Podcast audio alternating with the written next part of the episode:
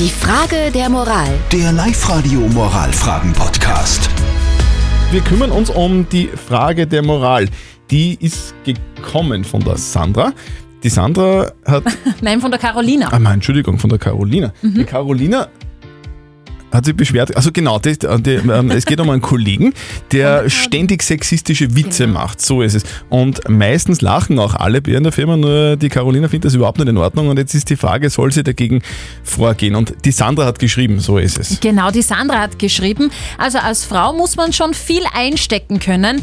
Wenn die sexistischen Witze täglich von den Kollegen kommen, dann geht das gar nicht. Unbedingt ansprechen. Der Alexander schreibt, Humor darf alles, finde ich, sonst dürfte man über niemanden Witze machen, über keine Minderheiten, Randgruppen und Geschlechter, also einfach mitlachen oder weghören. Und wir haben noch eine WhatsApp-Voice reinbekommen. Man, man kann schon Witze machen, aber sie sollten oberhalb von der Gürtellinie bleiben. Ja, das finde ich auch. Absolut. Also, soll man gegen sexistische Witze vorgehen? Soll man was sagen? Soll man sagen, hey, das geht einfach überhaupt nicht?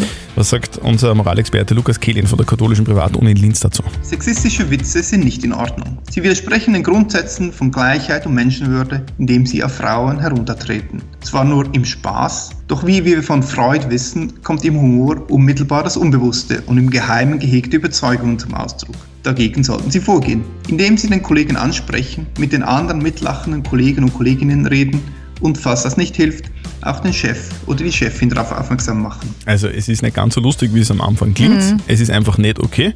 Also du musst es ansprechen, weil sexistische Witze einfach nicht okay sind. Punkt.